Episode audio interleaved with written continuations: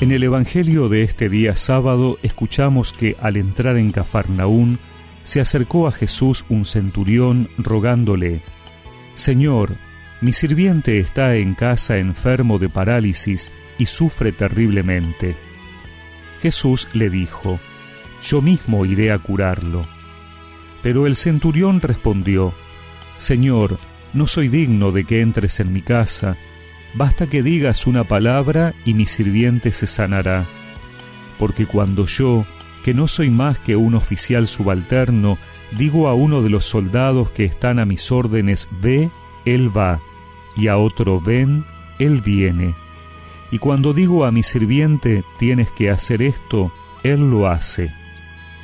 Al oírlo, Jesús quedó admirado y dijo a los que lo seguían, les aseguro que no he encontrado a nadie en Israel que tenga tanta fe. Por eso les digo que muchos vendrán de oriente y de occidente y se sentarán a la mesa con Abraham, Isaac y Jacob en el reino de los cielos. En cambio, los herederos del reino serán arrojados afuera a las tinieblas, donde habrá llantos y rechinar de dientes. Y Jesús dijo al centurión, Ve, y que suceda como has creído. Y el sirviente se curó en ese mismo momento. Cuando Jesús llegó a la casa de Pedro, encontró a la suegra de éste en cama con fiebre.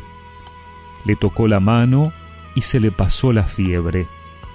Ella se levantó y se puso a servirlo. Al atardecer le llevaron muchos endemoniados y él con su palabra expulsó a los espíritus y curó a todos los que estaban enfermos, para que se cumpliera lo que había sido anunciado por el profeta Isaías. Él tomó nuestras debilidades y cargó sobre sí nuestras enfermedades.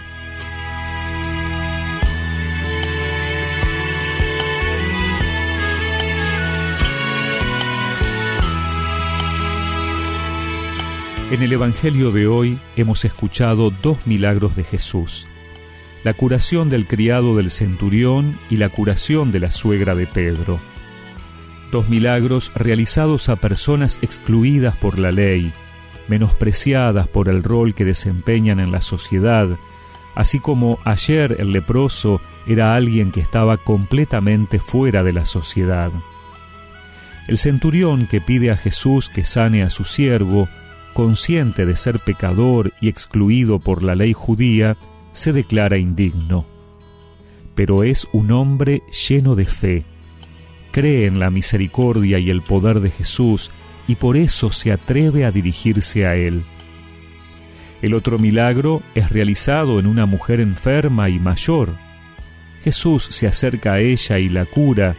Al sentirse sana, la mujer se incorpora al grupo y también cura a otros enfermos. El centurión, la mujer y los otros enfermos que le traían recibían a Jesús como una revelación que los curaba, les devolvía la vida activa, los ponía en pie, los incorporaba a la comunidad, los humanizaba. Al sanar Jesús a la mujer relegada por el mero hecho de ser mujer, la incorpora al grupo, la hace compañera de apostolado, activa su espíritu para ponerla al servicio de la Iglesia. Tal vez nosotros, hoy, no hagamos milagros de sanación física como Jesús, pero sí que podemos hacer el milagro de integrar y acoger aquellos que la sociedad y el mundo excluyen. Mírame, Señor no soy digno de que entres en mi casa. Háblame, Señor, tu palabra bastará para sanarme. Ámame, Señor, tú conoces cuántas luchas en mis límites.